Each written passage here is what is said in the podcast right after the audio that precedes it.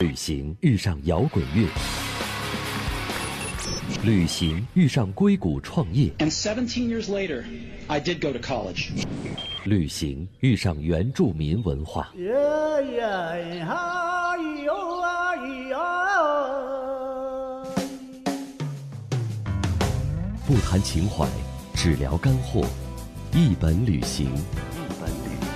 各界大咖与你分享不为人知的目的地故事。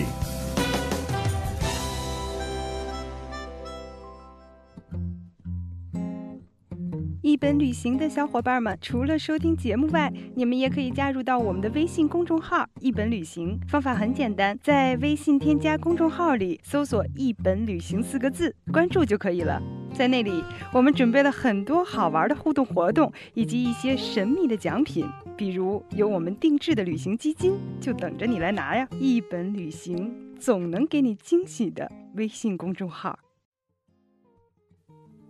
世界是一本书，不旅行的人只读了其中一页。世界上呢有很多种类的葡萄酒，其中最具传奇、最有魅力的一定是香槟酒。很多我们大家熟知的名人都对香槟酒有着特别的喜爱，比如著名的作家杜鲁门·卡波特说过：“没有什么能比一杯香槟酒更能让我们笑对死亡。”温斯特·丘吉尔则觉得，对于那些了解生命真谛的人来说，香槟酒才是每天的快乐。二十世纪最重要的经济学家之一凯恩斯更是直抒胸臆，他说：“我毕生的遗憾就是没有享用更多的香槟酒。”嗯，我也特别想能够像这个我的好朋友法国香槟酒行业协会的首代一样哈、他每天的生活呢就是喝香槟，从早喝到晚。所以呢，今天我们就让他来给我们讲讲关于香槟酒的前世今生，还有香槟酒的故乡。王卫，你给大家做个自我介绍。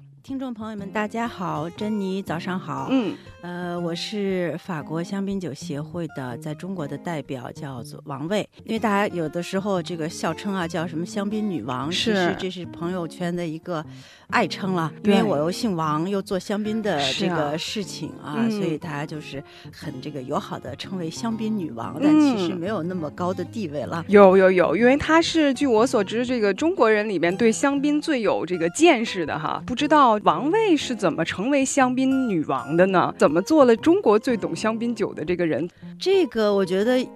机缘巧合，而且嗯我想也是上天可能对我的一个眷顾吧。呃，你是很爱喝酒。酒吗？其实我因为并不是专业学葡萄酒出身的，嗯最初并不是这个行业，而我同事学的是法律。一说到香槟呢，呃，我们首先肯定要说的第一句，我们的也不是广告语了，但是嗯是这个最能反映香槟核心的价值的一句话，就是真正的香槟是只产自法国香槟区的，就是说是只有在法国香槟产区酿造的这种起泡酒才能叫做香槟酒，嗯不像很多我们中国消费者的概意念识的里概念里，对他们那觉种得好香像槟只要带气泡的呀，就都是叫做香槟酒。其是实这个是错误的，因为我不知道你知道不知道，就是啊，你肯定也知道，就我们小时候别人认识的就是那个大香槟，大香槟，还有对当时有一些什么雨式香槟、对对小香槟对等等。就是小孩儿会很喜对欢是这个那时候喝的一种，过节的时候好像哎，家里边有人还买一点来喝，但对是对后来对，你有没有发现，在市场上就销声匿迹了，是这产品就没有了？其实原因呢，也是因为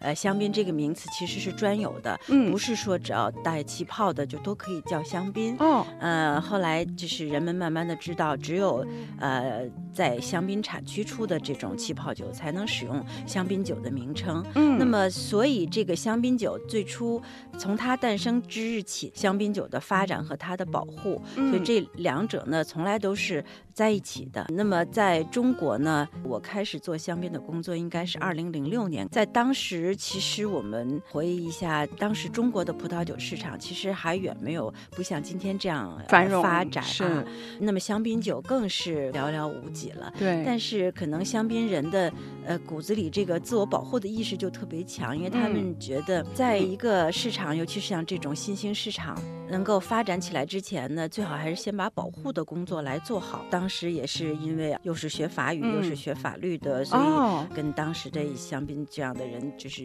有这种认识。嗯那么经过也是跟一些人就是竞争嘛，当时也有竞争嗯嘛。后来他们觉得，哎，我做这个工作应该还蛮适合的，所以嗯就是这样一个原因才开始做香槟的工作。其实可以说，在零六年我做的十年之前啊，嗯我对香槟可能是在一些场合喝过啊，是饮用过，但是嗯具体的它的来龙去脉呀、嗯历史啊，呃，这些可以说几乎是一个白丁，哦，是吗？嗯可以这对样哈。。对对对，就是你也是随着这个做这个工作，慢慢才开始这个确实是成为专家的。呃，对，专家嗯谈不上，只是可能了解的多一些吧。嗯，你们协会主要的内容是不是就是在国内做相关的保护和推广的工作？对，确实嗯主要是这两大块儿。首先是一些刚才说的一些法律保嗯护啊，另外呢就是通过一些，比如说像媒体啊这样嗯的宣传，还有就是给一些专业的葡萄酒人士做一些培训啊。嗯通过这样的方式，然后使中国消费者越来越多的了解香槟产区，了解香槟酒，从而来推动整个中国的香槟市场的发展。是。那你一直都在提香槟区，那香槟区对于我们普通的中国人来讲，可能还是有一点儿陌生哈。它究竟是哪个地方呢？呃，其实大家要是去过法国、去过巴黎的话啊，呃，香槟区是在巴黎的往东一百五十公里，嗯差不不多这个距离。呃，所以我经常跟这个去法国旅行的一些朋友建议，我说如果你呃去法国，在巴黎你觉得待腻了，都看过了，是。呃，而且你在你时间又嗯很有限的情况下，你可以去香槟去转一天，因为去嗯香槟现在是非常方便，从巴黎你可以坐这个 TGV，就是嗯高铁。高铁对，呃，二十分钟就可以到了香槟的这个最重要城市、哦现在这么快兰斯对，即便是普通的火车，也就一个小时就可以到。如果你要是自己开车啊，顶多也是一个多小时就可以到香槟区。既有历史的遗迹，嗯有这个景观可以看，有嗯好的餐厅，米其林餐厅可以吃，还有有当兰然斯就是对兰斯的，还有一座大教堂，对对。对对，嗯，那肯定必须要去的就是香槟的一些酒，他们的这些酒庄呢，是有的是非常的有特点，因为他们的地下酒窖都是当年啊罗马人啊在这个香槟的时候，嗯他们把这些石头拿出来盖房子，所以哦这地就成了空的。那嗯，么香槟人呢，就把它连起来，这样就成了一个非常天然的一个存酒的这个酒窖。呃，嗯而且香槟酒其实现在的这个生产还在这些酒窖里来进行来完成，因为香槟哦酒是要经过很长很长时间的在呃瓶子中的这个二次发酵的陈年的过程。这些在陈年中的这些香槟酒呢，都是静静地沉睡在这些香槟区的地下酒窖中。几个酒庄他们还保留有这个罗马人时期留下来的嗯这样这样的这些酒窖，而且有一些香槟酒庄呢，它也很善于来开发，嗯它把这些地下酒窖有的装饰成一个。现代艺术的博物馆，嗯所以每年呢都会在这个这个古老的酒窖里边呢，同时让你感受现代艺术的这种、啊、展览啊展览、嗯对，所以这样呃古今的这种给你的视觉上的冲击，嗯同时呢，在你身边是一瓶瓶香槟酒啊，正在静静的在发酵中，嗯在这种成熟过程中，是它其实也是一个。其实是一个车间，香槟嗯酒酿造车间，但是呢，它又是一个遗迹，呃，嗯又是一个现代艺术博物馆，所以是各种的这种因素叠加在一起，我觉得是哎是非常有意思的一个感受。像这种场景是在其他任何一个地方，我想是不会看到的。可以嗯说，就像我们当时小时候看《地道战》那个电影，嗯各村的地道都挖通了，真的是香槟地下的这个酒窖地道，呃，都是连接的，基本上有两三百公里长，整个这个香槟哦区。你像兰斯或者是另外一个城市叫伊贝尔奈，叫嗯埃佩尔奈，嗯地下的酒窖都是有分别都是有一百多公里长。嗯那有的香槟酒窖非常宽、非常大，呃，你在里边都可以有这种坐小火车，有的酒是哦酒庄就在里边开小火车，有的这个你在里边就是你靠步行走，我估计这一天可能都走不出来。哦，非常宽敞，还要有红绿灯的酒窖里，你哦你见过吗？哇非常有意思。我去过哈，我在上学的时候，就是每年都会有实践，因为我学的是文化艺术管理，其中有一部分是美食美酒。记得有一年呢，我们实习就是在香槟区一个星期的时间去参观这些不同的酒窖，去品酒。对对然后真的的就是像王卫说的一样，首先就感到这个香槟区的这个香槟酒文化是特别的浓郁的，嗯整个这个地区就是围绕着这个香槟酒在发展，甚至是在传承、在繁衍。每一家的酒庄、酒窖都是不同的风格，是嗯，有古老的，有现代的，现代的嗯有撞击的这个文化，而且每一家的酒庄还都有故事。对有什么寡是妇的，有什么对这个对修对士的等等，这个各种各样的故事哈。一会儿王卫也可以跟大家这个详细的聊聊。然后这个呃风格上也特别不一样，装饰的风格上有的真的是特别传统、特嗯别经典，就是我们感觉的这种古老的酒窖；嗯有的就是真的是就是超现代的感觉，这个可能也是有大的设计师的对当代艺术的当代这个建筑师的这个介入哈，也非常的震撼人的视觉，整个大环境也特别美，对就是它的这个葡萄自然田的呀、风光自然的风光啊，对，对吧？除了我们刚才说的，像这些酒窖，这些都是一些人文的东西。嗯但是说到它的自然风光，呃，它也是什么都有的。比如说嗯我们有森林啊，嗯有山啊，呃，有这些呃河流啊等等。像嗯比如说有一些、呃想到这边探险的人，可以在森林里骑自行车呀、徒步啊。嗯，呃，在河流里边可以有这种划艇啊，还有是这种帆船啊等等，哦就是各种体验都可以有。江边区啊，还有高尔夫的球场，对，也不光是可以呃吃满喝，足还可以运各动哈。，对，可以满足嗯这个体育爱好者的这样的一个需求。那么说嗯到它的自然的风光啊，因为在二零一五年的嗯七月份，嗯呃，香槟产区的这个它的葡萄园、嗯，酒庄和酒窖，它作为一个整体的景观，是是被这个联合国教科文组织呃收录到了世界遗产名录里边了。哦所以这个证明了香槟区的整个整体的这个景观呢是非常有这种普世的这种价值的。说到这儿，我就想好奇的问一下，那我们说到这个香槟酒的起源，究竟第一瓶香槟酒是怎么来的呢？因为有很多的传说。通常这种传说的一个版本，就是嗯当年的在十六世纪的时候，香槟区的一个修道院里的一嗯个修士叫唐佩里农，嗯啊、都说是他呃发明的这个怎么来酿造出带有气泡的这种葡萄酒啊，所以就是成为今天的香槟酒。其实这个唐佩里农这个人物呢，确实是存在的，确实是在修道院里来负责酿酒，但这个气泡并不是。他发明的，他发明的呢，就是目前被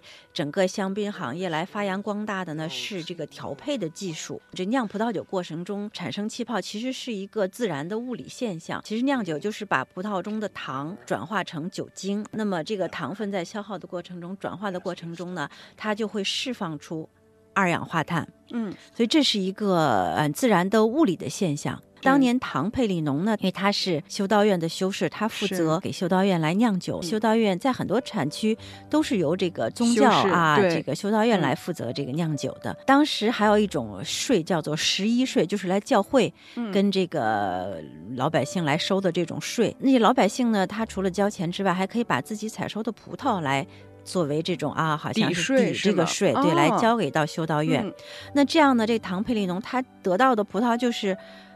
东南西北的都有、哦啊，对就是对老百姓的啊，大家都都给嗯他拿什过么来样这的个都葡萄，有什么样的啊都有。嗯那唐佩利农，所以在这个时候呢，他也经过了很多的这种实践，嗯，哎，就知道把这个村儿跟那个村儿的葡萄啊，怎么样放在一起，这样的来酿出来的酒，它的品质是会更好。扬长避短。对，嗯是，所嗯以其实这个才是他对香槟酒的一个非贡常重献要的贡献。那嗯么到今天呢，这个调配在香槟酒的酿造过程中是非常关键的一个一个技术。是哎呃，你看，我们知道香槟酒。大部分都是无年份的对这个香槟酒、啊。对，因为多少我们也其实做了几期跟酒有关的节目了。嗯，嗯那多少对葡萄酒爱好有了解的朋友都知道，葡萄酒里面都有年份酒。对是、啊，但是唯独香槟没有这样是一的说儿。呃，香槟酒它的嗯年份酒比较少，嗯也就是说，只有在某一年的这个呃气候条件和葡萄的品质都非常完美的时候，那么这个酒庄才我决定啊，用只用今年的葡嗯萄来酿一款，呃，比如说二零一零年的。年嗯份酒，那么如果是一款年份酒，只能用当年的葡萄。嗯，但是呢，在香槟区，我们又说到啊，它并不是每年都适合酿年份的，可能有的年份的这个葡萄的品质就要达不到这个要求。所所以香槟区这个酒，每个酒庄呢，每年都要重复酿造的，嗯就是这种无年份的香槟。那哦么要酿造无年份的香槟，除了用香槟区的三个葡萄品种，那么嗯在香槟区有一种白的品种和两种红葡萄品种，是用这三种啊，这是霞多丽、嗯黑比诺和莫尼耶这三个品种。那么在香槟区，我们知道啊，喝到的香槟酒都是用这三种中的葡萄来酿制酿的制成的。嗯，就是说，其实我差一点，就是香槟酒也是有不同的颜色的，是吧？，嗯有不同的，但其实我们看到大多数喝的都是可以说是属于白葡萄酒啊，是有一对点带通黄常色的啊。对对对，呃，但其实这个呢，是我们是用两种红葡萄来酿成的，哦，所以这就是啊，这个我们在压榨的过程中，嗯呃，不让这个榨出来的葡萄汁被葡萄皮的颜色浸染到。嗯，所以，因为葡红葡萄酒的这个颜色是来自于葡萄皮的这个是颜色的，嗯但是在香槟区压榨的时候呢，就只是轻轻的压榨一下，只嗯取当中最精华的这部分汁，而也不被染染到颜色。然后这个时候榨完汁呢，再把这三个品种的这个汁呢调配在一起，嗯，同时呢，再加上可能每年香槟区都要有一个跟我们的银行似的啊，每年都要把当年的这个这个酒呢要存一点儿。作为哦储备，嗯所以呢，这时候呢就要把它用在这个调配的这个工艺中，嗯是用这种不同的品种，还有不同年份的这个基酒来嗯调配出一款这个每年都要酿制的这种无年份的香槟。嗯所以呃，有的时候我们跟一些呃这个爱好者啊，嗯他们经常。问我啊，我们怎么才能喝？就是对这个了解香槟呢？嗯所以我们认为一开始就说你呃喝的不多的时候，你就找各个酒庄、各个嗯品牌的、它的这种最有代表性的无年份的香槟来喝。嗯，那么，因为这是就像时装界也是啊，嗯每一个品牌都要有自己的一个基本款，对，呃，嗯然后之后就是一些年份的，我们就有的时候管，还有一些高档系列，我们管它叫高级定制。限啊，量所的呀以什么对，的从嗯低到高啊，但是这个无年份是最基本款的，所以嗯一般是要从这个呃基本款无年份开的始开始喝喝起起，才可嗯以了解香槟。慢慢喝的多了，你可以再深入喝不同的呃年份、不同的酒庄。嗯，那就是其实年份的和无年份的差别又在哪儿呢？呃，嗯有的一开始啊，有的人就是觉得要找这个年份的啊，嗯觉得可能，当然年份酒，一个是它的量肯定少是啊，从相比来说，香槟更酒百更分稀之有九十是嗯无年份的香槟，嗯只有百分之十才是年份的，所以从这个呃量上来说，它肯定是少而稀有，是，所以呢，价格往往通常要比无年份的要就更高一对，些。更贵。但是它呢，可能是嗯反映的是当年这个年份的它的一些气候的特点啊是。这个特，比如说我们喝到一款，觉得它可能哎这个酒精度稍高一点，或这个稍微有一些甜感，嗯那这都是它当年的气候造成的这样的一个结果。所以呢，可能一些香槟酒的这些爱好者们、粉丝们，就会他们追就求想去对。嗯而且去喝，比如说我喝零二年的和零四年这两个年份之间是什么样的差别，所以嗯他们呢可能是更呃这个愿意来探索这方面的一些细小的这些呃区别。是呃，但是有又有一种说法说，其实对一个酒庄的酿酒师来说，嗯，酿造无年份的香槟才是更挑战他的能力的。对，为什么这么说呀？嗯因为我们想一想啊，每个酒庄它的最基本款，这个无年份香槟是每年都要出的，嗯但它用来酿这个酒的基酒，就是说采摘的葡葡萄萄的啊、嗯基础啊，其实每年是不一样的。是那么这样呢，就会挑战它的调配的能力。嗯呃，我们我觉得就像那个，比如说我们这个做算术啊，嗯呃，比如说给你最后一个答案都是十，那么嗯你们你有几种给你一个二加几可以是十、嗯三加几可以是 十？对我就数是学说不太你的好，你够绕晕了。我也是，数学，我不能说，我也不能找一个我知道，我太那个我明白了。难的王例卫的子意思就是想说呢，其实，在香槟酒里边呢，最玄妙的还在调配里边。对因为哎对其他的葡萄酒它是有年份的，你对甭管是这个限量的还不限量，它有每年出产的，它都是相过相嗯而对且的。它的答案可以是不一样的，对就是它只要我调配出我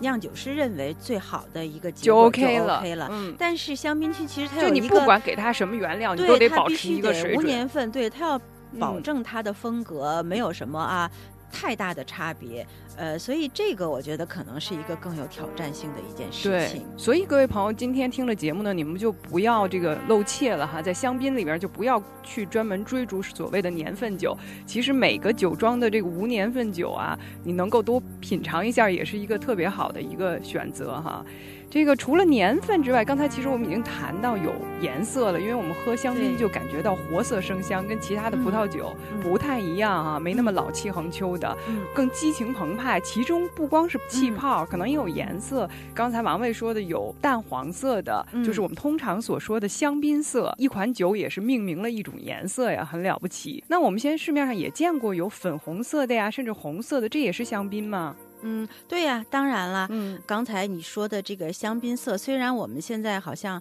也经常在一些地方见到啊，但其是实又回到从这个法律保护的角度来说，其实我们这也不提侵倡侵犯了你们的呃权利我们了。不提倡用香槟色这哎个呀称呼。其实就像你刚才说的，嗯，香槟有很多很多的颜色，是就是并没有一个固定的颜色。你说哪个桃红，嗯其实它也是香槟。嗯那么你说它是不是还也是香槟色呢？嗯所以我们不是很建议用这个香槟色这个词语，因为它的颜色确实我们刚才说的啊，是用红葡萄做出的白葡萄酒。那么根据调配的这个，比如说这个三个品种的含量的多少、嗯陈年的时间的长短啊，是呃，这样的以及酒庄的一些酿酒的，比如还有存酒啊，这个嗯基酒调配的比例的多少，所以就造成了香槟酒的这种颜色，其实都是这种黄色基调的啊。嗯呃，但是其实它也有由浅到深的不就同的颜色的呈现。有一种说法就是要呃检验一个男人是不是真的爱你，就看嗯他是不是给你点香槟喝。哦，真的吗？对对对，是，所以这个哦各位，呃，那个女同胞们，我们嗯可以检验一下你们男朋友是不是真的爱你啊？对，现在光要这个玫瑰花儿还是这个啊太初级的阶段了这哈。个不行对对对，这个这个，咱们约饭的时候得注意一下，是不是 有香槟？有了香槟，说明他爱你；有了粉红色的香槟呢，说明他浪漫哈，对是个非常是值的得托入的付这的个人托付终身的人。香槟给我们带来的很多是很文艺的享受，因为说到香槟，就会跟很多著名的作家呀、电影明星啊，有一些这个名人有关哈。像这个奥黛丽·赫本在《蒂凡尼的早餐》当中啊，这个玛莲·梦露在《七年之痒》当中都喝过香槟，而且都有很多香槟的戏，像海明威呀、亨利呀、还有弗朗索瓦·冈萨呀、还有这个茱莉亚·比诺什啊，他们其实都是香槟的钻石级的粉丝对，啊。香槟和这些文艺界的大咖的这些有意思的故事，能不能给我们讲一两个？我觉得可能是最最有代表性的啊，就是因为通常香槟。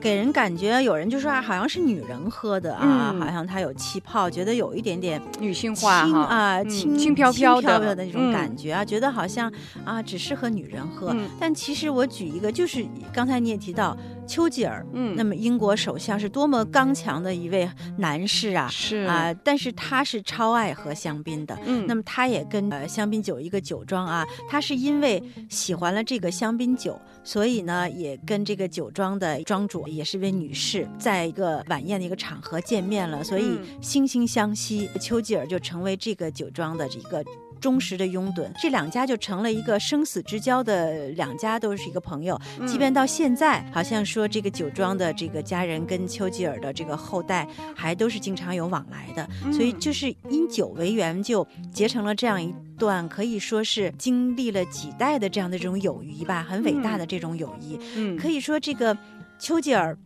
虽然他超爱这个酒庄，但是是其实他一直没有机会去访问这个酒庄。哦，呃，但他只是喝他的这个香香槟，槟嗯真的是超爱。那么这个酒庄在丘吉尔去世之后呢，也为了永久的纪念他，嗯就用丘吉尔这个名字来命名自己出的一款呃特别酿制的一款香槟酒，哦所以呢，是为了表达对丘吉尔的这样的一个崇敬的一个心情。所以从丘吉尔来看呢，香槟真的是男女皆宜哈。，对呀、他所以你啊这看个他超爱嗯，喝这个香槟酒啊，所以这个我想，嗯，男士们应该也可以去效仿他去尝一尝啊，香槟酒。嗯，特别有风度的感觉，对，很绅士的是感觉还有另外一个这种形象就是零零七 James Bond 啊，真是啊，好像每他一出集现里必有边香槟都出现必，须得有香槟的。啊嗯真的是香槟美女，这个是豪车是是零零这七可的以三个是标配，嗯对对啊，这是至美的这样的一个境界吧。对最大的乐趣了哈。嗯，其实除了这个影视界呀、还有包括政界啊、大作家之外呢，这个香槟和很多的艺术家也有跨界的合作。是，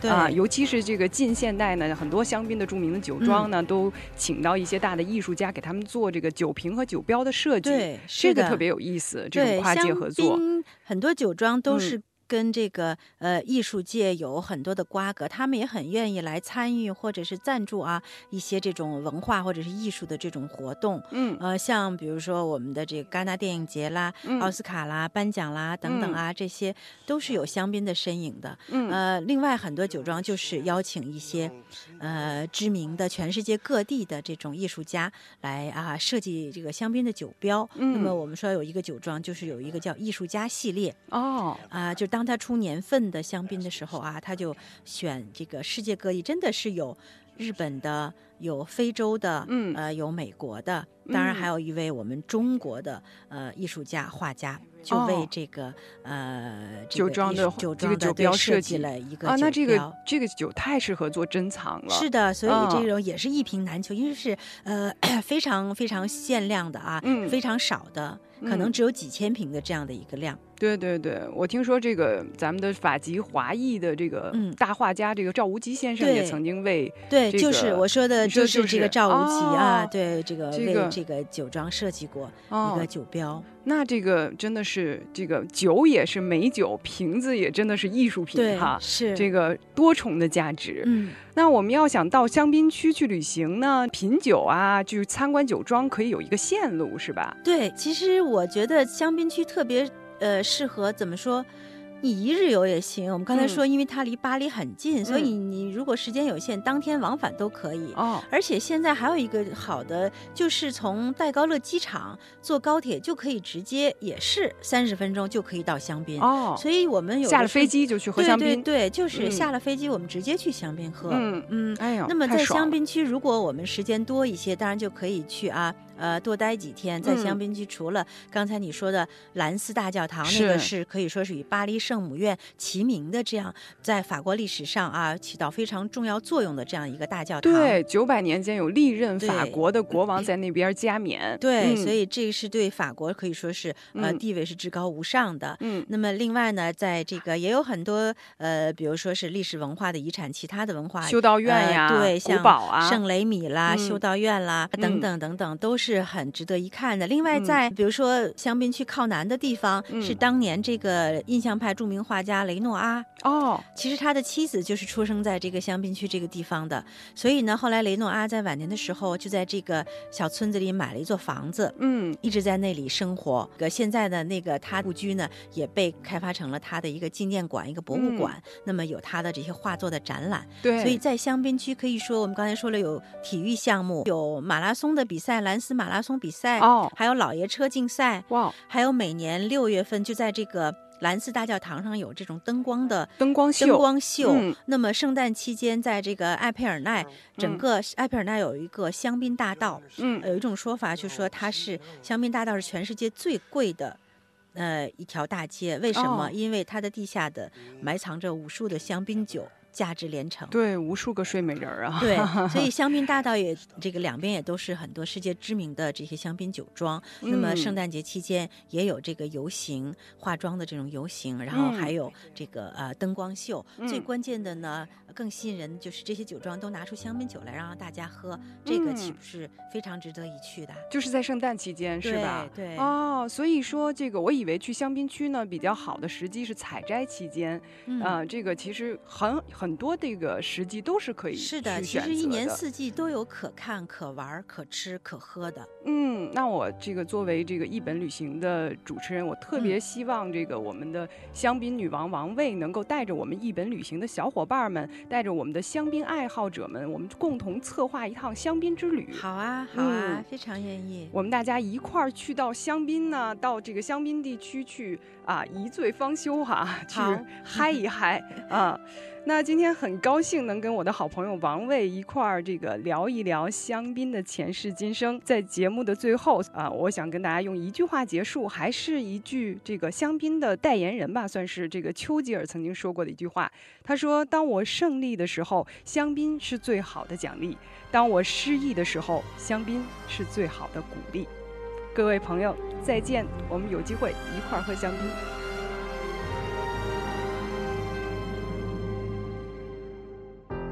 I've been here before, but always hit the floor. I've spent a lifetime running, and I always get away. But with you, I'm feeling something that makes me wanna stay unprepared for this. I never shoot to miss, but I feel like a storm is coming.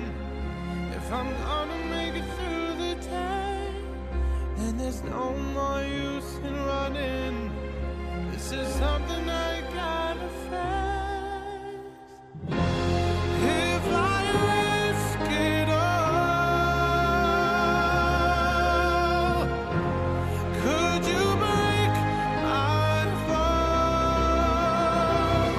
How do I live? How do I breathe when you're not here? I'm suffocating. I wanna feel love run through my blood. Tell me, is this where I give it all up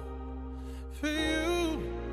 I have to risk it all. Cause the writing's on the wall.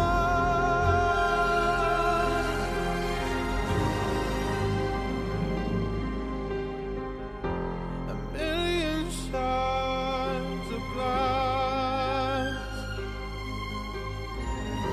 that haunt me from my past. As the stars begin to gather and the light begins to fade, when all hope begins to shatter, know that I won't be afraid. If I risk it all, could you break my fall? How do I live? How do I breathe when you're not here? I'm suffocating. I wanna feel love run through my blood. Tell me, is this where I give it all up for you? I have to risk it all. Cause the